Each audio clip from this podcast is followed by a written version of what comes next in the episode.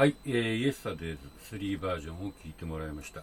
さて次は All the Things You Are って曲なんですけども、えーと、この曲、えー、多分ジャズをやろうという人はほとんど全員が、えー、ていうんですかね、必修課題みたいになってる曲だと思うんですね。で、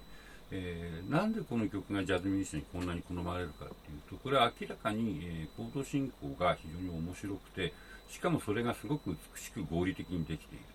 で、えー、ジャズの、えー、フレーズを作るときに非常に作りやすいっていうことがあるかと思います。えー、で、この曲、えここに譜面ありました。まあ皆さんもよく知ってる曲だと思いますけども、えフラット4つですよね。えということは、まあ、A フラットメジャーの曲なんですけども、実は32小節1コーラスの中で5回転調しています。え風用によっては6回と言ってもいいのかな。でまあ、一番最初は、えー、メジャー、えー、のトニックの A フラットに対する、えー、6度マイナーですね。F マイナー7から始まります。それで、えー、1234 7小節目で、えー、C メジャーが出てきますね。でここで、えー、C メジャーの3度のドレミミが出てきますね。ミのナチュラルが出てきますね。で C メジャーに一瞬になってるんですけどもその次の9小節目でそれが半音メロディーが落ちて、えー、E フラットの6度マイナーの C マイナーになると。で6251となりますね。それでと気がつくと今度は、えー、G メジャーが出てきますね。で G メジャーが出てきて、えー、そこで、えー、251で a マイナーで G っていう G メジャーのキーになったところで次は、えー E メジャーになるんですけど、そこも、えー、2-5ですね。F シャープマイナー、B7、E メジャー。で、E メジャーの、えー、音の、えー、ソの、えー、シャープ、ラのフラットですね。で、えー、ラのフラットっていうのは、えー、最初メロディーの最初の音と一緒ですので、そこで、えー、気がつくとまた元の、えー、A フラットの、えー、6度マイナー、F マイナー7に戻って、えー、自然に、非常に自然に戻りますね、ここね、えー、戻ると。まあ、そういうような作りの曲なんですけども、まあ、この、えー、コードの動き方っていうのが、えー、特にビーバップ以降の、えー、複雑なコード進行で特に2-5の動きで、えフレーズを作っていくっていうのにすごくやりやすくてしかもやりがいがあるというかチャレンジングなものなわけですね。ですので、えまあ、この曲がですねおそらく1940年代の半ばぐらい、えー、リジー・ガレスピーとさっき出てきた、えー、チャーリー・パーカーが、えこの曲が面白いっていうことに、えー、気がついてジャズのレパートリーにしたことがきっかけで、えー、オール・ザ・シング・ス・ユは今でもみんなやるという、えー、非常に現役感の強いスタンダードになったんじゃないかなと思います。というわけで、えーと、まず最初に、え、オリジナルコンポジションと書きました10曲目、えまあ、ジェローム・カーンが、えー、イメージしていたオール・ザ・シング・ス・ユは多分これだと思うんですけども、まあ、こういう、え、アレンジメントでこういう伴奏でやってるっていうのを聞いてでその後に、えー、ボーカルバージョン。実はボーカルバージョンって、えー、オールダシングスは、まあ、あるんですけどもインストに比べると少ないんですよね、えー、でエラ・フィッチ・ジェラルドという人は、えー、いろんなスタンダードの作曲家の、えー、曲集のアルバムをたくさん作ってる人で、えーまあ、ジェローム・カーンも作ってるわけですけども、まあ、その中で歌ってるのを聴いてください。でえっ、ー、とスタンダードって、えーとまあ、ここの機会に話をしちゃいますけども、えー普通にあの楽器でやるときは、えー、コーラスっていう部分だけやるんですね。コーラスっていうのは、まあ、主旋律っていうのかな。まあ、まあ、32小節の場合だと、その AABA の32小節なんですけども、で、ミュージカルのスタンダードって実は、まあ、ほぼ必ずと言っていいぐらい、その前におまけがついてるんですよ。それをバースって言いますね。VRSE。で、バースの部分っていうのは、ミュージカルの時は必ず歌がいます。これって、えー、曲の導入部で、えー、割と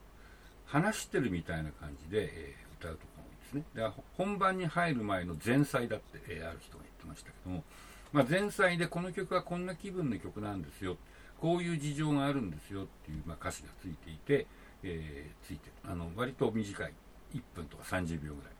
で、その後にコーラスと呼ばれる、え本番があるんですよ。で、大体ジャズ歌手もジャズミュージシャンもその本番だけやるんですけど、エラ・フィッツジェラルドは割と、えー、律儀にバースから歌うタイプの、えー、割と珍しい、えー、ジャズ歌手です。えというわけで、えー、オールザシングス・エラの、えー、ボーカルで聴いてください。で、その後の12曲目、これは、えっ、ー、と、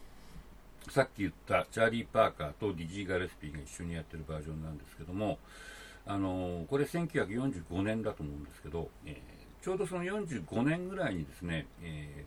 ー、まあ、この2人が、えー、ビーバップの素材としてのオール・ザ・シングス・ユー・アーの面白さっていうのに気がついたと思うんですね。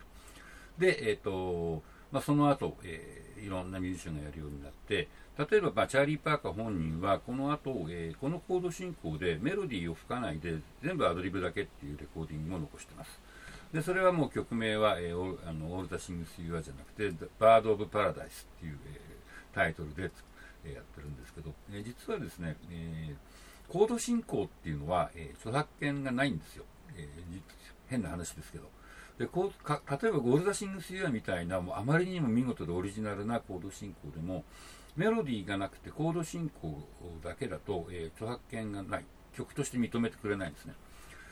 ですので、えー、いろんなスタンダードの素晴らしいコード進行に、えー、あ他の人が別のメロディーつけるとそのメロディーつけた人の、えー、著作物になるという実になんていうかあの理不尽な話がありまして。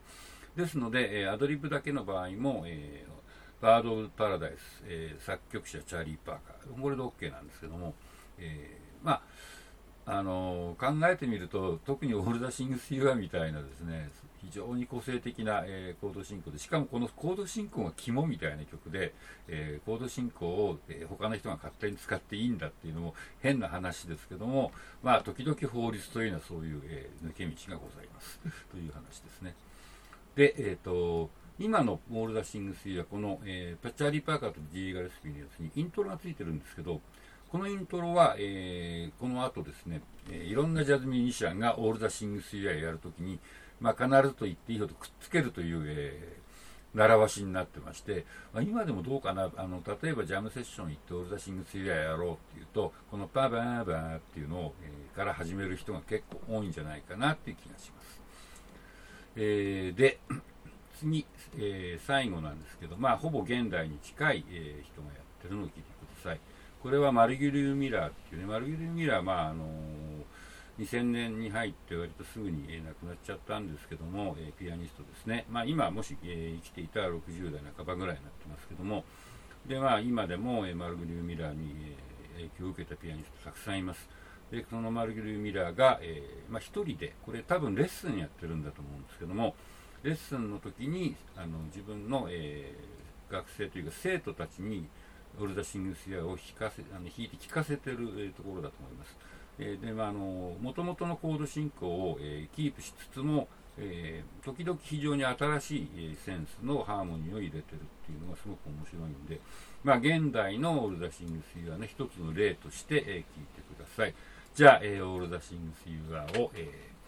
ー、4バージョン聞いてください。